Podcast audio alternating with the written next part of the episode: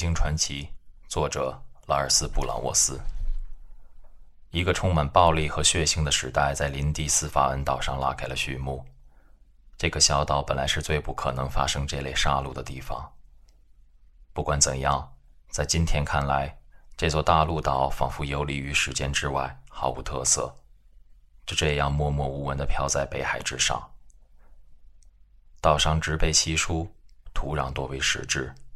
整体地势向海岸倾斜，直面海浪的侵蚀和北方冷空气的侵袭。早在六世纪时，一群为数不多的修士就定居在这里了。那些修士当时正在寻觅一处可以让他们远离红尘纷扰的灵魂港湾。此后的一个世纪内，一座小修道院在岛屿南部的海角落成，其适于祷告的静谧环境。吸引了一位名叫卡斯伯特的修士，他是诺森布里亚未来的主保圣人。卡斯伯特在这座岛屿上生活了二十三年，为人热忱，品德高尚，名扬四方。卡斯伯特逝世以后，出现了诸多与其相关的奇迹，其墓地后来变成了盎格鲁撒克逊人的朝圣之地。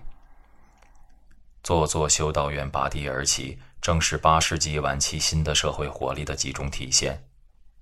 一批强势的统治者在英国和欧洲大陆崛起，使整个西欧重新获得了一种自罗马治世结束以后便再也没有出现过的强烈安全感。尽管罗马治世之后还出现过更加繁荣的历史时期，其破败遗迹依然随处可见，但是农民、手工业者和修士。已经过上了中世纪早期的安稳生活。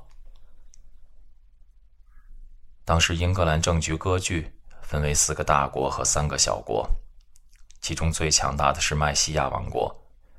麦西亚王国西起威尔士边界，东至北海之滨，几乎控制着整个岛屿的中部地区。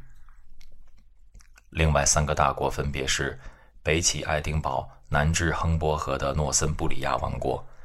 覆盖英格兰东海岸大片沼泽地带的东昂格里亚王国，横贯英格兰西南部、囊括康沃尔的威塞克斯王国，三个小国则分别是位于英吉利海峡边上的苏塞克斯王国，统治着伦敦的埃塞克斯王国和疆域覆盖坎特伯雷及其周边地区的肯特王国。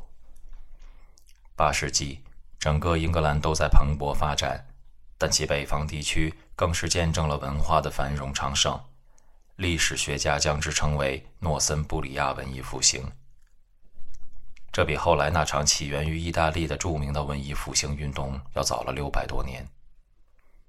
绘画、冶金、雕塑、建筑等各领域都蓬勃发展，百花齐放。也正是在这一时期，诞生了众多著名的盎格鲁撒克逊泥金写本。包括林迪斯法恩福音书、凯尔经、都洛之书等。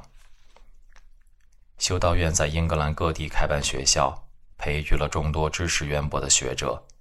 因而，当查理曼决定建设自己的宫廷学院时，大批英格兰学者就被召过去了。英格兰和苏格兰北岸海边的贾罗、林迪斯法恩、艾奥纳岛等地的修道院。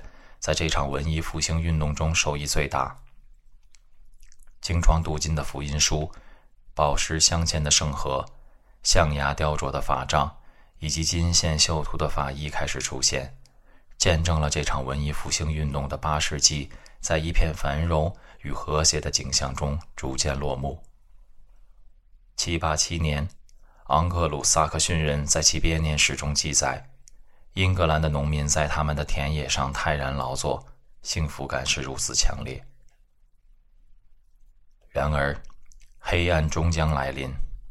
也正是那年秋天，一名观察员发现三艘身份不明的船只停泊在距离威塞克斯南部波特兰岛不远处的海面上。无论何时发现任何船只，不管其友好与否。海岸警卫队员都应立即向地区或城镇的主要行政官员、王国的地安地方治安官汇报。想必波特兰岛的地方治安官比杜希德认为船上的那些陌生人不过是一群商人。他骑马赶到岸边，可能只是为了带领他们去警署办些从事商业活动所需要的手续。然而，我们终将永远无法得知他当时到底是如何打算的，因为比杜西德还没来得及开口，他和他的随从便被船上那些陌生人乱箭射杀。可怜的比杜西德不幸成为首位有记载的与维京人发生接触的欧洲人。他的家人甚至都未能来得及为其复仇，因为当王国士兵赶到的时候，维京人早已带着从尸体上扒下来的财物离去了。人们不知道他们去了哪里，可能是沿着海岸线继续南下，也有可能是北上返回了自己的家园。除了将尸体掩埋并祈祷那些陌生人再也不要回来之外，人们没有什么其他的事情能做。有关此次袭击的消息迅速传播开来，惴惴不安的当地人开始采取一些防御措施，以防那些强盗再次出现。英吉利海峡两侧的农民被招进民兵组织，组成能够应急的地方突击部队。一些宗教场所也采取了类似的防御措施。七九二年，肯特王国要求境内修道院提高海防能力，以防异教海员的入侵。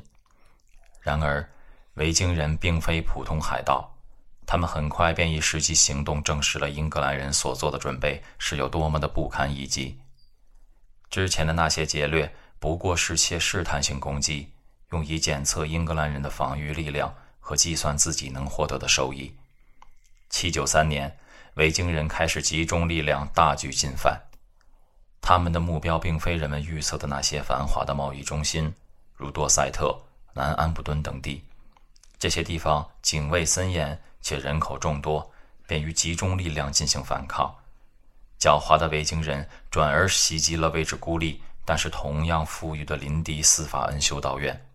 除了那些毫无防备之心的修士的祈祷外，这里没有任何其他实质性的防备。英格兰的修道院在过去一百年中积累了大量的财富。并自然而然地成了进口货物的销售场所。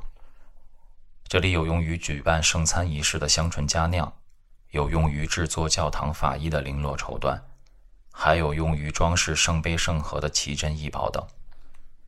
除了通过虔诚教徒的捐献积累财富外，早期的修道院还承担着原始银行的角色。地方权贵经常把金钱存放在一些他们认为非常安全的修道院中。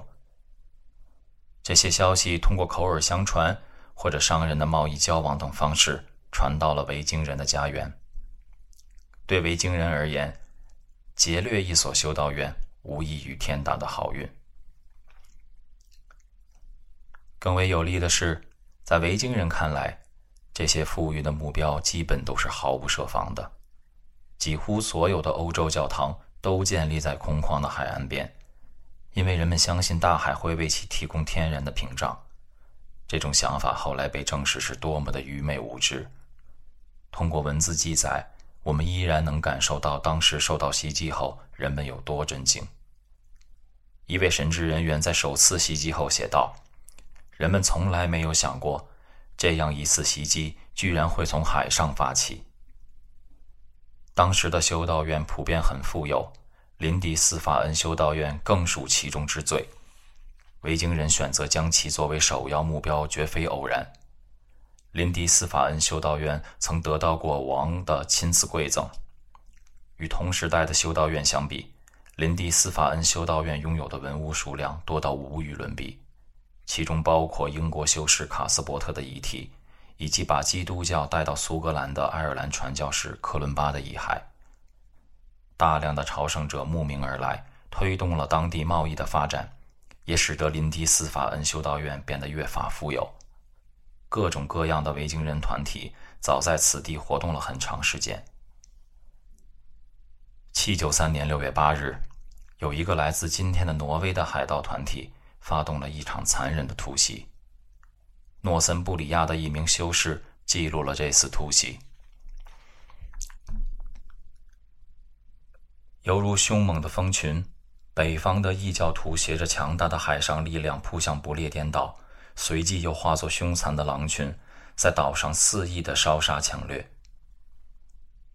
没有谁能够幸免于难，试图抵抗的修士或被就地斩杀，和被拖到海岸淹死。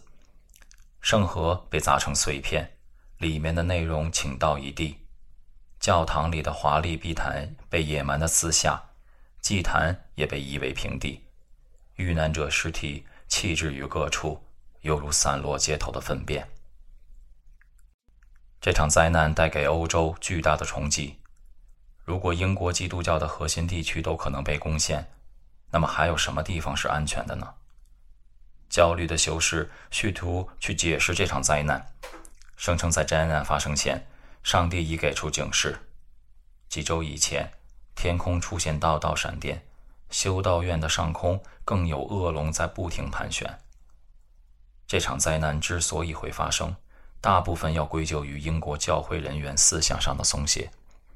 灾难发生几周后，一封呼吁改革的信件流传开来，信中引用旧约。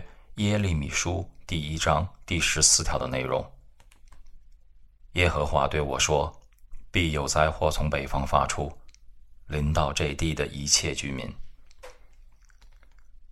学者阿尔昆在给林迪斯法恩主教的信中，从神学的角度清晰地分析了灾难产生的原因和所应采取的对策。也许这是一场更大灾难的开端，也可能是居民原罪的显现。但它的发生绝不是偶然的。幸免于难的人们要保持警惕，英勇作战，守卫上帝赐予我们的家园。然而，这场灾难并没有引发多少真正的反思。第二年，东海岸贾罗郡境内及西海岸斯凯岛上的修道院均遭到袭击。795年，艾奥纳大教堂遭到袭劫，劫掠者把当地所有的修士。修女、农民乃至动物都拖到海岸边上，然后残忍的杀害。这场惨绝人寰的屠戮预示了即将到来的大屠杀的时代。阿尔昆在安全的查理曼帝国首都记下了人们不堪的痛苦。如果卡斯伯特等诸多已故的先贤圣人连自己都无法庇佑，不列颠岛上的众多教堂。又能指望谁来拯救？